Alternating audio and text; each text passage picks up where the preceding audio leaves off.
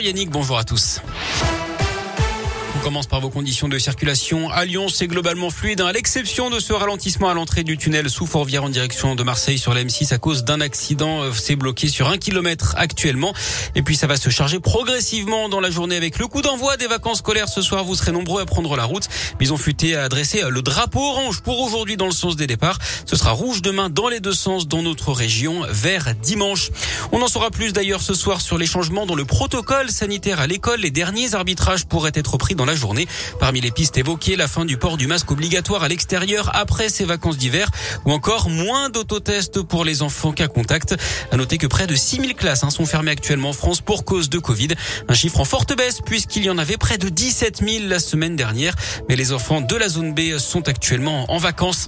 Ils sont partis. Les 400 véhicules du convoi de la liberté ont quitté le parking du supermarché de Saint-Priest près de Lyon où ils ont passé la nuit. Ils sont attendus en soirée aux abords de Paris en passant par les réseaux secondaires. La préfecture interdit hein, leur présence dans les rues de la capitale. On rappelle qu'ils protestent contre les restrictions sanitaires et le coût de la vie notamment. Dans l'actu également, ce chiffre 19, c'est le nombre de témoignages recueillis par le diocèse de Lyon, 18 à Saint-Etienne, 11 au diocèse de Grenoble-Vienne. Des témoignages de victimes de Louis Ribes accusé d'agression sexuelle dans les années 70 et 80. Lui est décédé en 94. Une nouvelle réunion publique est prévue demain à Sainte-Catherine dans les monts du Lyonnais.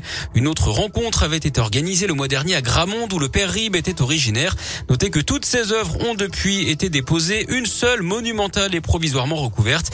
Le diocèse annonce également que des solutions ont été mises en place afin d'améliorer le recueil et le suivi des témoignages des personnes victimes. Un collectif de victimes a d'ailleurs été créé ces derniers jours. 50 000 enfants n'ont pas de domicile. En France, ils vivent en hébergement dans des abris de fortune ou carrément à la rue. Le collectif Jamais sans toit a tiré la sonnette d'alarme lors d'une mobilisation hier à Lyon contre le mal logement des mineurs.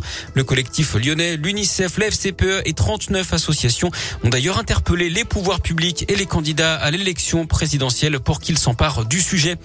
Un drame évité de justesse dans la Loire hier vers 16h une voiture a été projetée sur la terrasse d'un bar après une collision avec un autre véhicule. Elle a terminé sur le toit à 3 mètres seulement d'une table occupée par deux clients d'après le progrès. Le conducteur de 20 ans a été transporté à l'hôpital mais ses jours ne sont pas en danger. L'accident a eu lieu à Riorges près de Rouen. L'actu sport, ce sont les Jeux de Pékin avec une grosse chance de médaille en biathlon, sprint féminin, départ imminent à Pékin donc. Et puis à midi, le short track, patinage de vitesse, deux chances de médaille côté français. Quentin Fercoq et Sébastien Le Pape. Le sport à Lyon, c'est du foot féminin. OL Soyou à 21h. En basket, on joue en Euroleague. Lasvel face au Panathinaikos à 20h à l'Astrobal. Et puis les victoires de la musique ce soir, le rappeur Orelsan et Clara Luciani euh, avec quatre nominations chacun. On aura également le lyonnais Woodkid dans la catégorie concert. Stromae est président d'honneur. C'est ce soir sur France 2 et c'est à partir de 21h10. Merci beaucoup.